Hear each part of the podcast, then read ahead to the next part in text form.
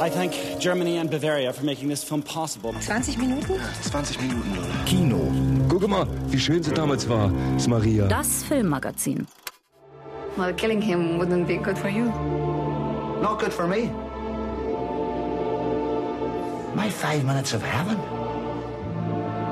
How would that not be good for me? Five Minutes of Heaven, fünf Minuten im Himmel der Rache. Der Kinostart des Nordirland-Dramas Five Minutes of Heaven hätte nicht geschickter gewählt sein können. Gerade noch hat sich der britische Premierminister David Cameron für die Toten beim blutigen Sonntag von 1972 entschuldigt, als britische Soldaten 13 Demonstranten erschossen. Der Nordirland-Konflikt bewegt immer noch die Gemüter. Jetzt hat der deutsche Regisseur Oliver Hirschspiegel einen Film über den Bürgerkrieg gedreht. Mehr dazu gleich zu Beginn unserer Kinoviertelstunde, zu der Sie Jochen Kürten begrüßt. Außerdem haben wir wieder einen Fußballfilm für Sie und wir stellen den bekannten Filmkomponisten Niki Reiser vor. Oliver Hirschspiegel ist endgültig im internationalen Filmgeschäft angekommen. Das wird manchen Beobachter der Filmszene überraschen. Man hatte nicht mehr viel von Hirschspiegel gehört, seitdem er vor sechs Jahren mit seinem künstlerisch umstrittenen, aber kommerziell erfolgreichen Film Der Untergang noch in aller Munde war. Moritz Hohlfelder. Man konnte in den letzten Jahren meinen, dass das umstrittene deutsche Historiendrama Der Untergang für seinen Regisseur Oliver Hirschspiegel tatsächlich so etwas wie ein Untergang gewesen war. Denn seit der von Bernd Eichinger produzierte Film 2004 in den deutschen Kinos lief und seit er 2005 noch für den Oscar als bester fremdsprachiger Film nominiert war, hatte man von dem 1957 in Hamburg geborenen Regisseur nicht mehr viel gehört. Er drehte noch den Fernsehfilm Ein ganz gewöhnlicher Jude für den NDR und arbeitete danach in den USA, sein dort entstandenes Werk Invasion war die bereits fünfte Verfilmung des Romans Die Körperfresser kommen, doch der Horror-Thriller war weder bei der Kritik noch beim Publikum erfolgreich und schien das frühe Ende einer Kinokarriere anzudeuten. Doch dann kam alles anders. I was 15 when I joined the EVF, the Ulster Volunteer Force. At that time there were riots in the streets every week, petrol bombs every day. And it was like we were under siege. Five Minutes of Heaven erlebte seine Uraufführung im Januar 2009 auf Robert Redfords berühmten Sundance Film Festival und gewann dort in der Sektion World Cinema zwei der wichtigsten Preise: Oliver Hirschspiegel für die beste Regie und der Brite Guy Hibbert für das beste Drehbuch. Nordirland 1975. Der Bürgerkrieg zwischen der katholischen IRA die für ein unabhängiges Irland kämpft, und der protestantischen Ulster Volunteer Force, die britisch orientiert ist, bestimmt das tägliche Leben der Einwohner in der kleinen Stadt Lurgan. Als der 16-jährige Alistair Little der Befreiungsarmee beitritt und den Auftrag bekommt, den IRA-Kämpfer und Katholiken James Griffin zu töten, zögert er keine Sekunde. Der Hinrichtung mit einem Kopfschuss wohnt aber zufällig der elfjährige Bruder des Opfers bei, Joe Griffin. Das einzige Gefühl, zu dem er seitdem fähig ist, heißt Rache. Die plötzlich auftauchende Möglichkeit, diese nach über 30 Jahren vollziehen zu können, wäre für ihn, sagt er, wie fünf Minuten im Himmel. Es wären seine fünf Minuten Genugtuung. Well, killing him wouldn't be good for you. Not good for me. My five minutes of heaven. How would that not be good for me? Ein Fernsehteam will nach über 30 Jahren ein Treffen zwischen Alistair Little, der seine Strafe im Gefängnis abgesessen hat, und Joe Griffin arrangieren. Die Begegnung soll vor laufender Kamera stattfinden und im Rahmen des Friedensprozesses ein Zeichen der Versöhnung setzen. Keiner ahnt, dass Joe Griffin vor allem auf Rache sind. Five Minutes of Heaven, der Film, der in Deutschland im Original mit Untertiteln in die Kinos kommt, erzählt ein persönliches Drama, das ganz auf seine beiden Hauptdarsteller Liam Neeson und James Nesbitt zugeschnitten ist. Regisseur Oliver Hirschspiegel hat eine Vorliebe für Kammerspiele und er weiß, Schauspieler beeindruckend zu führen. Hirschspiegel und der Drehbuchautor Guy Hibbert hatten zuvor fast ein Jahr lang gemeinsam an einem Projekt über Kindersoldaten in Sierra Leone gearbeitet, welches sich aber zerschlug. Dann erzählte Hibbert dem deutschen Regisseur von seinem parallel entstandenen Drehbuch. Die Geschichte fußt auf der akribischen Beschäftigung des Autors mit dem Nordirland-Konflikt. Im Rahmen seiner Recherche hatte Hibbert tatsächlich zwei Männer mit einem vergleichbaren Schicksal wie in Five Minutes of Heaven interviewt. Hirschspiegel war begeistert, und als dann noch der irische Oscar-Gewinner Liam Neeson sowie der ebenfalls aus Irland stammende James Nesbitt, der in England ein großer Star ist, zusagten, wurde aus der relativ kleinen ursprünglichen Fernsehproduktion schnell ein Kinofilm. Oliver Hirschspiegel hat es ganz auf die Schauspieler konzentriert erarbeitet, eine unsentimentale Studie von Rache, Gewalt und der schönen Idee von Vergebung. Er inszeniert das Drama karg, packend und überzeugend geradlinig, im Verzicht auf alle stilistischen Mätzchen. Hauptdarsteller Liam Neeson meinte in einem Interview, diese Geschichte, Five Minutes of Heaven, könne leicht auf jeden Krisenherd der Welt bezogen werden, sie besitze Allgemeingültigkeit. Dem ist nichts hinzuzufügen. Der deutsche Regisseur Oliver Hirschspiegel und sein neuer Film Five Minutes of Heaven jetzt in den Kinos.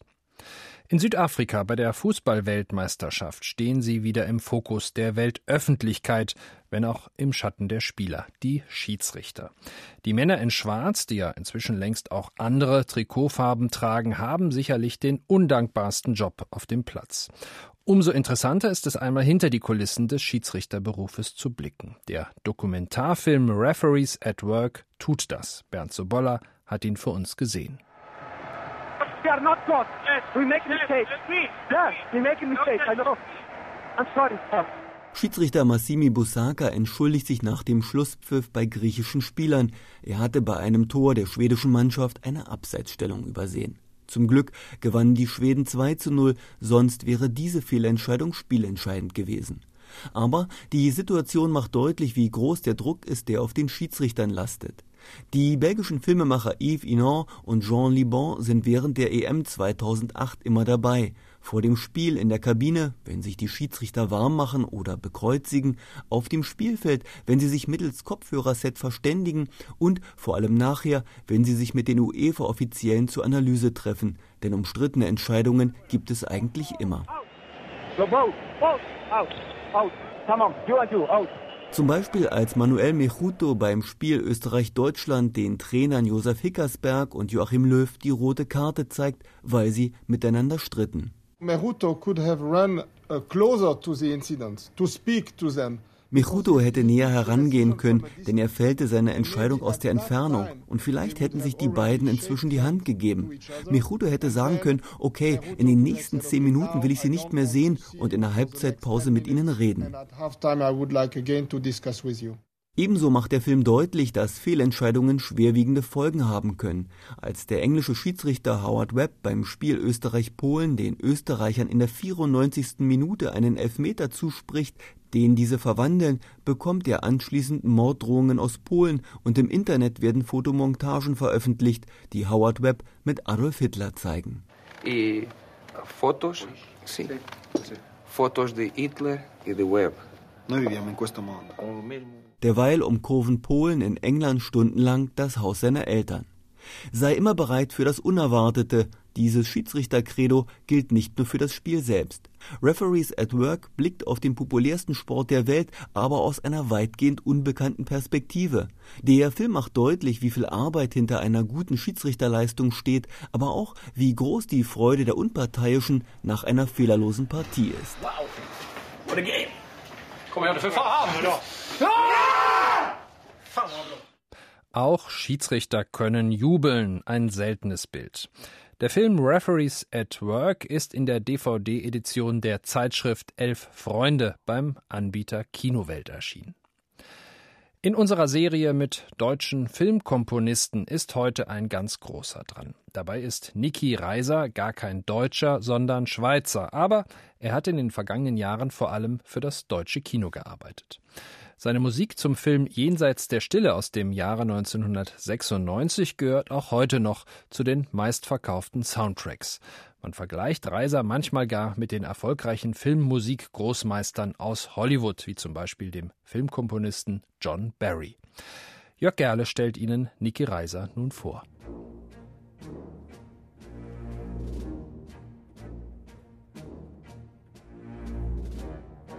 Dass der unbestrittene Star der deutschen Filmmusikszene ausgerechnet ein Schweizer ist, wen wundert's? Immerhin ist der Österreicher Mozart ja auch schon seit einigen Jahren eingebürgert. Mitte der 1980er Jahre hat der im Aargau geborene Niki Reiser erstmals von sich hören gemacht. Seither ist Reisers Karriere eng mit dem Regisseur Dani Levi verbunden. Als Seelenverwandter vertonte er von Du mich auch bis zum hier gerade aufspielenden Mein Führer neun seiner Filme.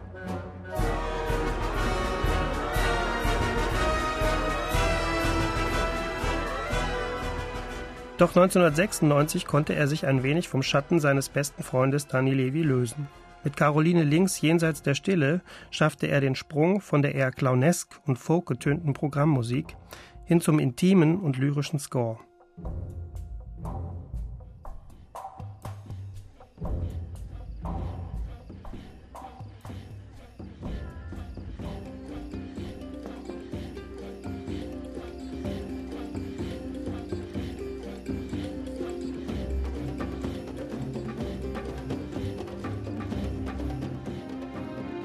Die Mischung aus Afrikanismen, Streicherkadenzen sowie einem ziselierten Andante mit Violinen, Klarinetten und Harfen als tragendes Motiv für einen Film? Ganz genau. Niki Reiser beweist einmal mehr thematisches Einfühlungsvermögen. Die hier beschriebene und auch zu hörende Musik ist das Ergebnis der erneuten Zusammenarbeit mit Caroline Link und heißt Nirgendwo in Afrika. Sie etabliert ihn 2001 endgültig als John Barry des deutschen Kinos.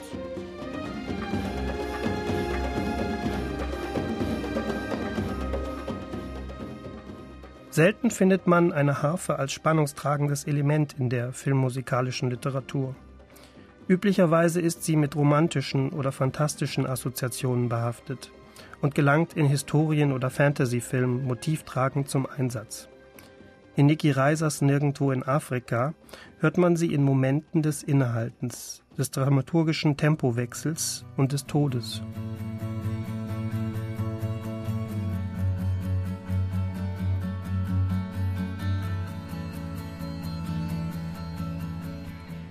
Der Tod ist auch allgegenwärtig in der jüngsten Zusammenarbeit zwischen Reiser und Link. In der aufwühlenden Geschichte über eine Mutter, die ob der Erinnerung an ihren Sohn fast den noch lebenden Teil ihrer Familie zugrunde richtet, sind es Reisers minimalistische Klangteppiche, die die Psychologie der Protagonisten spürbar machen. Im Winter ein Jahr ist sicher Reisers bisher ausgereiftestes Werk.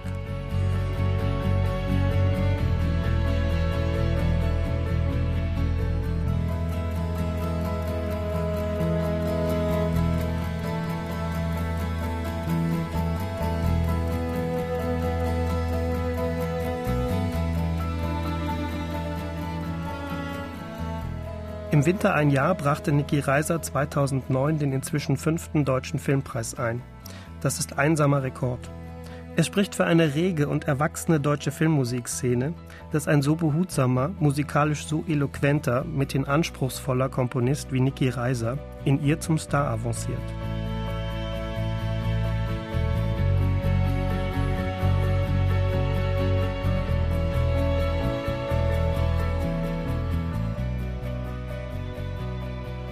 Musik von Niki Reiser. Der Schweizer Filmkomponist ist einer der erfolgreichsten im deutschen Kino. Nachhören können Sie seine Komposition auch auf einer CD in der Edition Filmmusik der Zeitschrift Filmdienst sind Auszüge aus seinem bisherigen Werk versammelt. Und das war's vom Kino bei der Deutschen Welle. Mein Name ist Jochen Kürten.